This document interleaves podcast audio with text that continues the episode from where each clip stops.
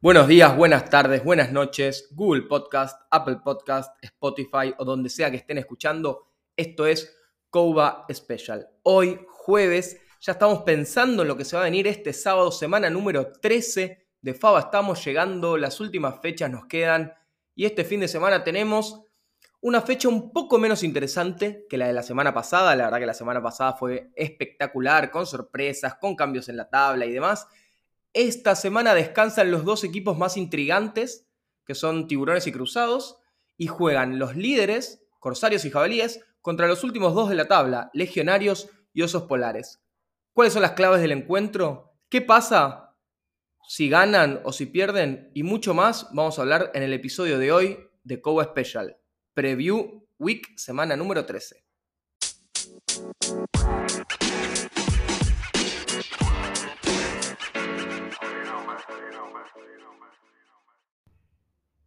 El primer turno de esta semana número 13 la van a arrancar con jabalíes y osos polares. Jabalíes que se encuentra segundo en la tabla con un récord de 5-3, que viene de una derrota inesperada para algunos, yo lo había predicho, una derrota ante tiburones. Y Osos Polares se encuentra sexto último en la tabla con un récord de 2-5 e intentará rescatar una victoria para ponerse a pelear y soñar con ingresar a un puesto de postemporada que yo lo veo, la verdad, imposible. El partido anterior entre estos dos equipos fue, para sorpresa de muchos, solo un 10-0 a favor de Jabalíes. Una defensa que se viene caracterizando por ser una de las mejores, con menos puntos anotados y haber blanqueado a varios rivales, hizo sus deberes, pero la ofensiva en aquel entonces todavía nos venía decepcionando un poco, anotando tan solo 10 puntos. Aquel partido, si recordarán, fue en donde se lesiona al mariscal de Osos Polares Matías Crespi y fue el comienzo de esta caída estrepitosa que ha tenido Osos, más allá de que después de esa lesión pudieron cosechar una victoria justamente antes, ante Legionarios. Para este partido, Osos se encuentra como la mejor defensiva por aire, habiendo permitido tan solo 630 yardas aéreas, siendo la que menos permitió de toda la liga, pero es la peor defensiva terrestre, habiendo permitido 875 yardas terrestres. En una liga en donde cada vez se corre menos y se pasa más, Osos es la peor defensiva terrestre y justo, justo juegan contra una de las mejores ofensivas terrestres, la mejor de hecho, que es Jabalíes, que lidera con 870 yardas por tierra y por aire se encuentra muy parejo con 860 yardas, pero está como la cuarta mejor ofensiva aérea. Por el lado de Osos Polares, su ofensiva es la peor de todas en cuestión de yardas totales acumuladas, con tan solo 899 yardas, y juegan contra la defensiva de Jabalíes, que es la segunda mejor en yardas permitidas, con tan solo 1180. Osos va a intentar correr, ya que hoy por hoy es lo que mejor les sale o lo que mejor pueden hacer, pero van a intentar correr justamente contra una de las mejores defensivas terrestres entonces lo que vemos es que la ofensiva de esos polares va a tener, la verdad, un partido dificilísimo, teniendo pocos primeros intentos y como mucho una anotación ofensiva, veo yo, mientras que Jabalíes, su poderío es terrestre y juegan contra una defensa que no le está yendo muy bien contra, contra la tierra, y Jabalíes cuenta con los dos líderes terrestres de toda la liga, con su mariscal Alonso y con el corredor Carlos Terreni. Mientras que del lado ofensivo terrestre de Osos Polares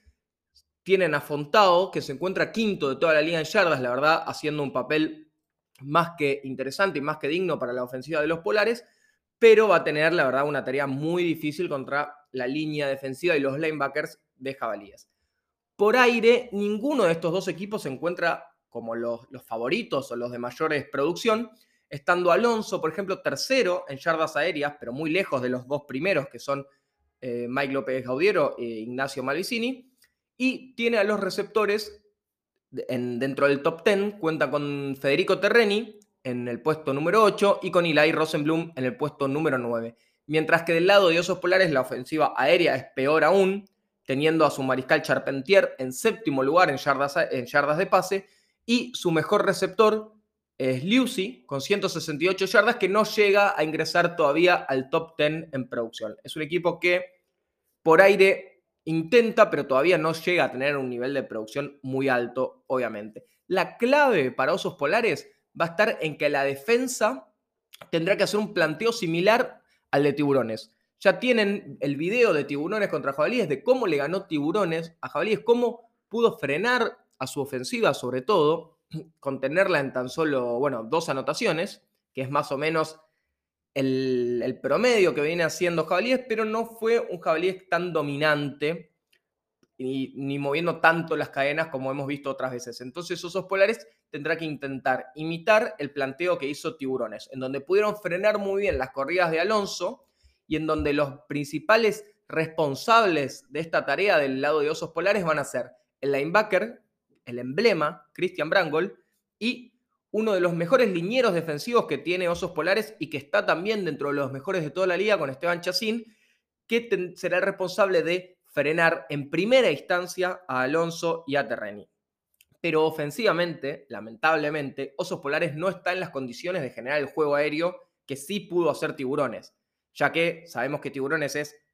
uno de los o el mejor equipo aéreo en cuanto a herramientas, en cuanto a skill players, en cuanto a cantidad de jugadores que pueden generar muchísimas yardas. Osos Polares están muy lejos de eso, entonces intentarán ganar como le han ganado a Legionarios, permitiendo solo una anotación del equipo contrario, generando una anotación ofensiva y generando puntos de algún lado, ya sean un safety, ya sean un field goal o por equipos especiales o desde la defensa. La clave para el equipo de jabalíes será aprovechar justamente la dificultad que tiene Osos para frenar el juego terrestre, y que es lo que mejor y más le gusta hacer a jabalíes, y como siempre dominar el juego de campo, el juego de reloj, y cuidar de no entregar ningún balón dentro de su propia mitad, regalándole oportunidades, ya que Osos Polares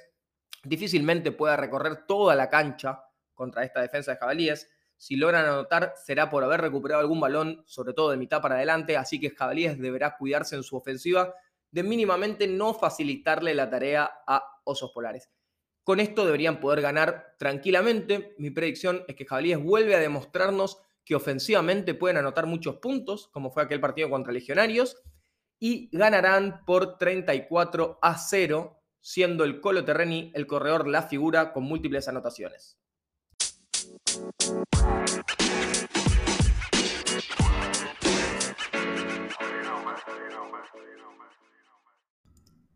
En el segundo turno tendremos al líder, a Corsarios, que se encuentra primero en la tabla con un récord de 7-1, contra Legionarios, que con 2-5 de récord se encuentra quinto en la tabla, siendo uno de los equipos que había arrancado muy prometedor, había estado ocupando puestos en la tabla de primer y segundo lugar, y poco a poco, culpa de las lesiones, fue cayendo puesto a puesto. El partido anterior entre estos dos rivales fue 33 a 20 a favor de Corsarios. Fue el partido del breakout game de Corsarios ofensivamente, que venía anotando hasta ese partido solamente dos anotaciones por partido.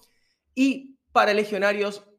fue otro partido más con lesiones, ya que se lesionó en aquel momento su corredor estrella Inti Selleres y ahora volverá justamente Inti y varios otros lesionados contra Corsarios en lo que son los últimos partidos contra de, de Legionarios, en donde tendrá que ganar o ganar lo que les queda para intentar pelear por ingresar a playoffs. La ofensiva de Corsarios se encuentra como la líder en puntos con 172 anotados y líder en yardas totales ofensivas con 2060. Mientras que jugarán contra la defensa que más puntos permitió de toda la liga, Legionarios con 181, y la defensa que más yardas totales permitió, con, con 1760. Muchos de estos puntos cabe destacar, de Legionarios fueron recibidos en el partido de 46-0 ante Jabalíes, pero justamente es una defensa que a la ofensiva, al no generar tantos juegos los últimos partidos, termina aguantando los partidos la defensa y inevitablemente recibiendo muchas yardas y muchos puntos. La ofensiva de Legión, hoy por hoy, es más terrestre que aérea y justamente, como decíamos de Osos Polares en el partido anterior, juega contra la mejor defensiva terrestre que solamente permitió 126 yardas terrestres en 8 partidos la defensa de Corsarios. En cuanto a los mariscales, nos encontramos con dos opuestos, con Mike líder en yardas de pase con 1300, mientras que Enzo Pateta, el mariscal de Legionarios, se encuentra quinto con tan solo 580 yardas de pase. Pero en el juego terrestre, Legionarios tiene al tercero y al cuarto de toda la liga, siendo el tercero Inti, que con muchísimos menos partidos que los demás todavía se encuentra tercero en toda la liga en yardas terrestres, reforzando lo que decíamos de que la liga cada vez corre menos y pasa más, se encuentra tercero con 360 yardas y Pateta es el cuarto jugador que más yardas terrestres tiene en la liga con 240. En cuanto a yardas de recepción, Corsarios se encuentra muchísimo mejor que Legionarios, ya que cuenta con tres jugadores dentro del top 10,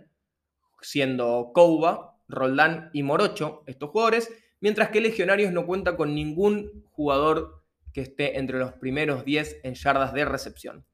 En las defensivas, Corsario se encuentra como la líder en capturas de toda la liga, con 29 sacks, mientras que Legionarios tiene tan solo 3 capturas.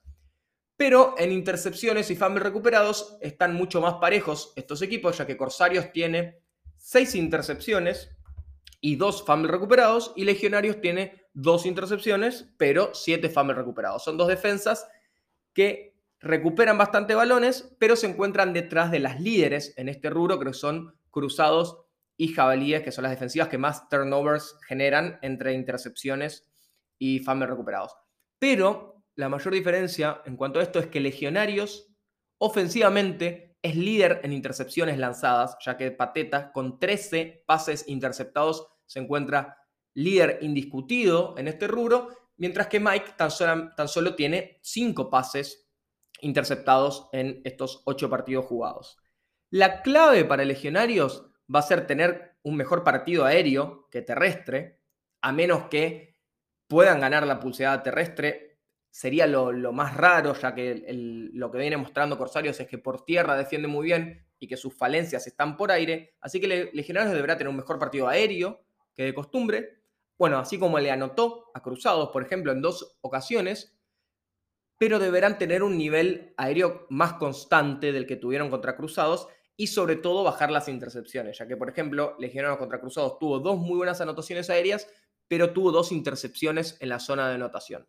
Seguramente sea un partido de muchos puntos, así como fue aquel primer encuentro entre estos dos equipos, por lo que eh, Legionarios deberá ganar por cantidad de anotaciones, en un, como se dice, un shutout. La clave para Corsarios va a ser mantener el nivel de juego aéreo que vienen teniendo, aprovechando que la defensiva de Legionarios es una de las más débiles en cuanto a marcar el, juego aéreo, y aprovechar si hay espacio para que florezca de nuevo y siga creciendo el juego terrestre de la ofensiva de Corsario, ya que si empiezan a jugar mucho por aire y la defensiva rival empieza a replegarse para intentar frenar el avance aéreo, se van a abrir indudablemente los carriles para que los corredores puedan hacer su tarea. Y además, una de las cosas que mejor viene haciendo el equipo de Corsarios junto al de Jabalíes, por eso son los dos líderes, es mantener a su ofensiva en la cancha mucho tiempo. Entonces la ofensiva está todo el tiempo en ritmo, su defensa descansa y entra fresca, y el juego rival, en este caso el juego aéreo de Legionarios, no, no llegaría a entrar nunca en ritmo, que es más o menos lo que le pasó a Cruzados en el partido anterior contra Corsarios. La ofensiva de Cruzados no generaba constantemente ni consistentemente primeros intentos, teniendo muchos tres y afuera,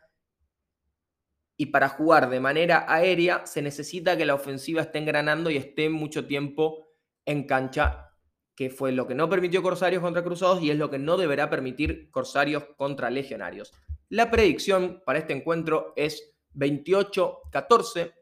a favor de Corsarios, con Matías Morocho, el receptor, como la figura, y yo imagino que va a haber algún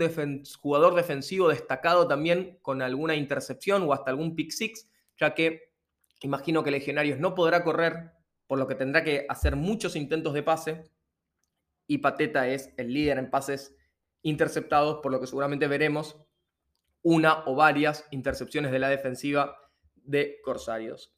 Con esto cerramos lo que es el preview de la semana número 13. Los esperamos el lunes con el post para ver si se cumplieron algunas de nuestras predicciones y a ver si hay algún cambio drástico con respecto a las tablas o con respecto a la proyección para playoffs. Yo la verdad no veo que nada cambie. Ganarán los candidatos. Legionarios y Osos Polares seguramente seguirán en el fondo de la tabla. Y lo interesante se vendrá semanas más adelante en donde Legionarios juegue estas dos casi que finales contra Tiburones por en la lucha de ese cuarto puesto de playoffs.